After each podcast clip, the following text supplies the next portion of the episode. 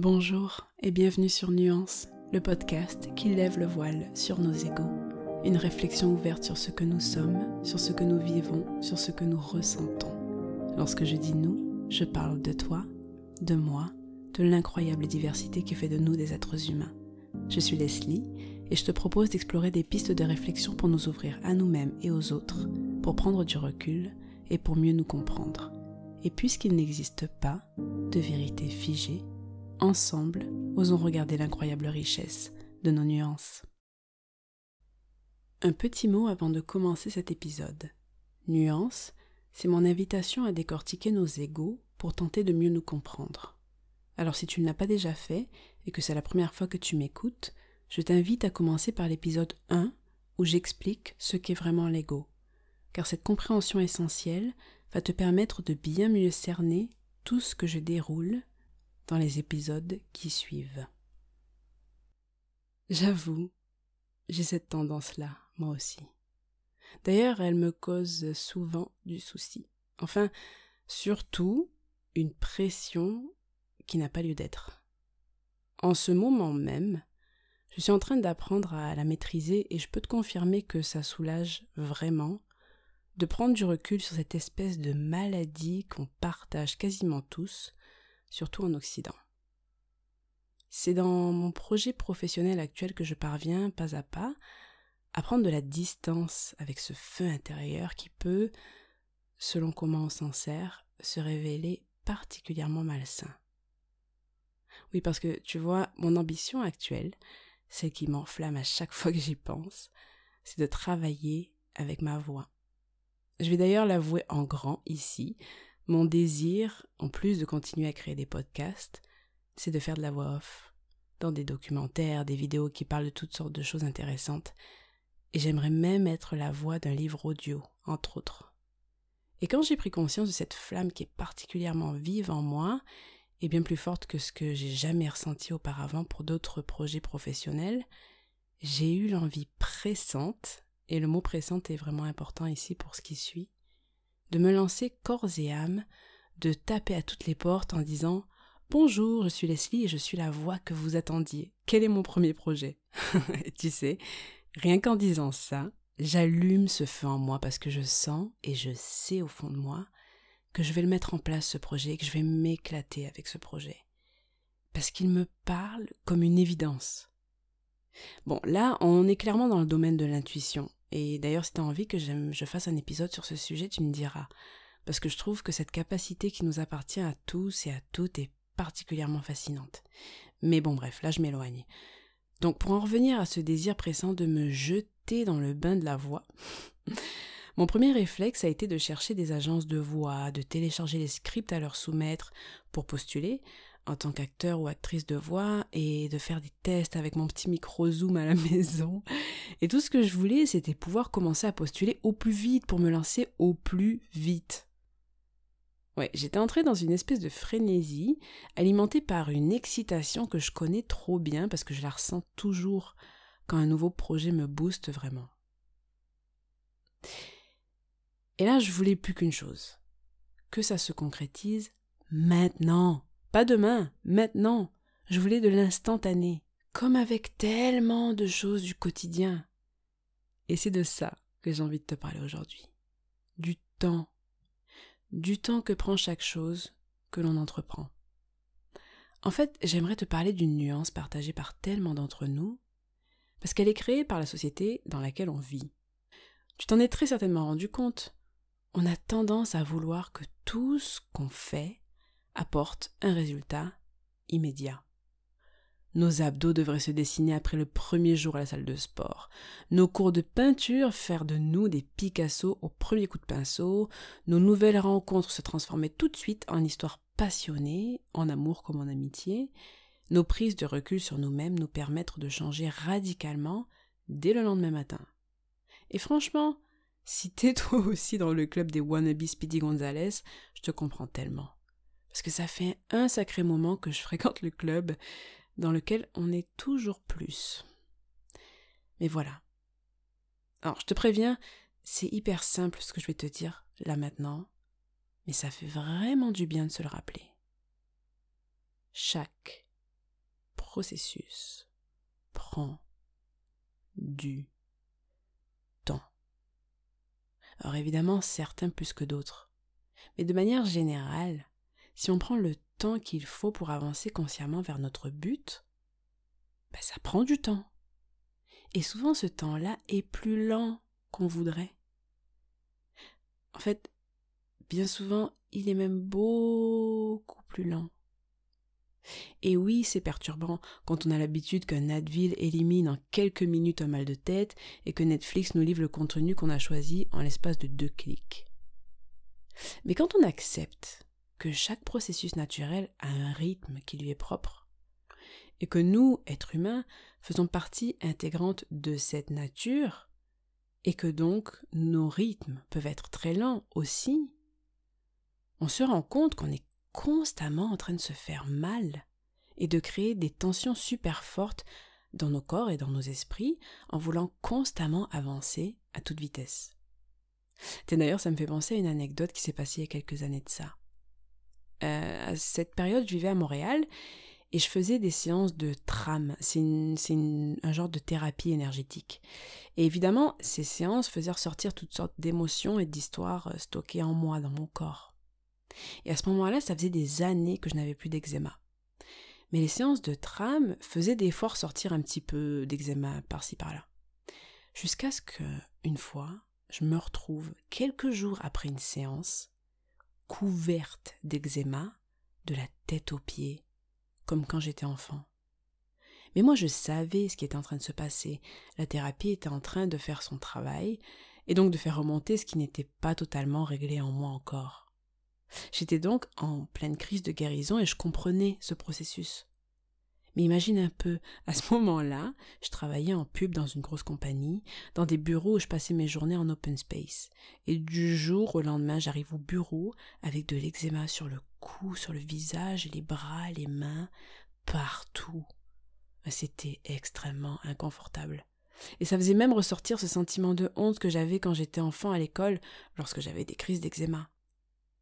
Mais cette fois-ci, j'étais adulte et très au courant du fait que je ne pouvais pas, si je voulais respecter ma peau et le processus qui était en train de se dérouler, me jeter sur une crème à base de cortisone, parce que c'est ça qu'ils te, te prescrivent la plupart du temps pour l'eczéma. Une crème qui aurait été super agressive pour mon corps. Alors ouais, clairement, elle aurait fait disparaître l'eczéma au plus vite. Mais je savais que c'était nocif et que cette crise de guérison était essentielle à mon processus thérapeutique. Sauf que mon ex de cette époque, lui, comprenait pas du tout les choses comme moi. Et donc en me voyant acheter des huiles toutes douces pour mon corps et ne rien faire d'autre, il a commencé à paniquer. Mais euh, tu vas pas aller chez le médecin? Bah bien sûr que non. De un, je connais l'eczéma par cœur, et je sais que tout ce dont j'ai besoin maintenant, c'est de patience et de douceur. Et de deux, je sais qu'un médecin allopathique va me prescrire exactement ce que je veux éviter aujourd'hui.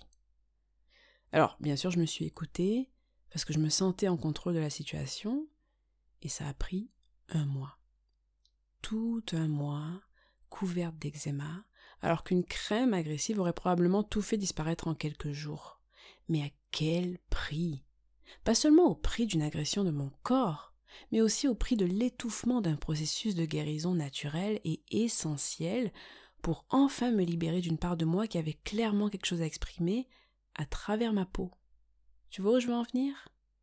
Oui, on peut toujours se précipiter, vouloir tout tout de suite, et clairement le monde dans lequel on vit nous fait sans cesse croire que c'est possible. Et parfois oui, la spontanéité, sauter dans le vide sans trop savoir ce qu'on fait pour saisir une opportunité pour laquelle on se sent même pas prêt, ou accélérer un processus pour pouvoir passer à la prochaine étape, ça a du sens. Oui, parfois c'est nécessaire et même super vivifiant de sauter les étapes et d'aller décrocher ce qu'on désire. Comprends-moi bien, je suis pas en train de dire ici qu'il faille toujours avancer lentement. Mais, bien plus souvent qu'on ne le croit, il est beaucoup plus sain et nourrissant pour l'esprit comme pour le corps d'avancer à un rythme plus lent, de franchir chaque étape une à une et de les apprécier. Oui, parce qu'à partir du moment où on commence à apprécier chaque étape qui nous fait avancer vers un but, c'est ça qui devient agréable. Tu vois, par exemple, c'est comme pour ce podcast. Avant de le sortir, je te dirais que ça m'a pris deux ans. Quand j'y pense aujourd'hui, ça me paraît énorme, deux ans. Et pourtant, c'est le temps qu'il m'a fallu pour que l'idée se mette en forme dans ma tête, pour que je lui donne l'espace d'éclore, pour avoir l'option de changer trois fois de nom de podcast, pour commencer à écrire un épisode, arrêter, en commencer un autre, arrêter. C'était le temps qu'il me fallait pour explorer l'idée, la remettre en question, avoir des doutes sur ma légitimité à le faire, puis retrouver ma confiance, avoir des conversations extrêmement enrichissantes avec des amis qui m'aidaient à avancer, à mettre des mots de plus en plus concrets sur un simple désir d'exprimer ma vision de ce que nous sommes dans un micro. Oui, les idées changent et rechangent et re-rechangent, et c'est parfait comme processus, parce qu'en fait, dans tout ce processus de maturation, le projet s'enrichit. Dans mon cas, il s'est enrichi à travers mes conversations avec les personnes qui m'entourent, mais aussi à travers les autres podcasts que j'écoute, mes propres réflexions, la formation que je suis en train de faire, les expériences que je vis, etc., etc. Et je sais pas toi, mais moi je traverse souvent un long moment où ça germe et où on dirait qu'il se passe rien. Et c'est vraiment frustrant. Ouais, cette période-là peut être vraiment frustrante parce que tu te dis, mais en fait, je suis en train de laisser glisser cette idée entre mes doigts. Il se passe absolument rien et je ne trouve pas l'envie ni l'énergie en moi de faire avancer cette idée. Sauf qu'à un moment donné, clac, c'est là. Il arrive un moment où ça, je le sens dans tout mon corps, que c'est le moment. Ça, c'est mon processus à moi. Ce sont mes propres nuances en marche dans mon propre processus de création. Et bien sûr, cette façon de procéder demande de garder en soi une certaine confiance, la confiance en le fait que ce moment-là de déblocage et de mise en marche va arriver. Et bien sûr qu'à chaque fois, je doute. À chaque fois, je me dis, mais en fait, je vais être incapable de mettre ça en place, de créer un projet, d'y arriver, d'être à la hauteur de mes ambitions. Et finalement, il arrive ce moment où ça se débloque et, comme je le disais, je le sens dans mon corps. À ce moment-là, les portes s'ouvrent, tout devient beaucoup plus facile, je suis prête et j'ai enfin lâché cette espèce de peur. Parce qu'en fait, dans tout le processus de maturation, il y a une espèce de peur, je dirais, qui me retient et si j'écoute cette peur, ce qu'elle dit, c'est que c'est pas prêt, c'est pas maintenant. Et ça peut donner l'impression que cette peur est un genre de timidité ou un sentiment de ne pas être à la hauteur mais j'ai appris à écouter cette peur différemment. En fait, c'est pas exactement une peur, c'est comme quelque chose en moi qui m'arrête, qui ne me laisse pas aller de l'avant. Et ce sentiment-là, paf, il disparaît dès le moment où je suis prête. Mais dans tout ce que je te raconte là, ce qui est vraiment important de comprendre, c'est que tout ce qu'on met en place prend du temps. Et ce temps-là, il a une valeur immense. Parce que pense-y un instant. Une fois que tu as créé, une fois que tu as peint ton tableau, écrit ton livre, fabriqué tes bougies à la main, cousu une robe pour ta nièce, réussi à économiser l'argent que tu voulais pour acheter telle ou telle chose, ben c'est fait. Le processus est fini. Et oui, clairement, on va va pas dire le contraire, c'est jouissif sur le moment. Tu as atteint ton but. Et après? Est-ce que tu vas pas te mettre à courir après un prochain objectif? Alors pour en revenir à nuance, bah une fois que mes épisodes sont créés, comme je suis en train de le faire là, bah ils sont créés. Et qu'est-ce qui se passe ensuite? Bon, pour toi, si jamais tu les attends avec impatience, ce qui est mon plus grand souhait secret, bah oui, c'est génial. Mais pour moi, le processus, est fini. Tout ce qui s'est réellement passé pour moi, c'était pendant que je créais. Pendant que je créais, j'ai pu apprécier la réflexion, la mise en mots, l'enregistrement. Tous ces petits moments-là, ils me plaisent aujourd'hui.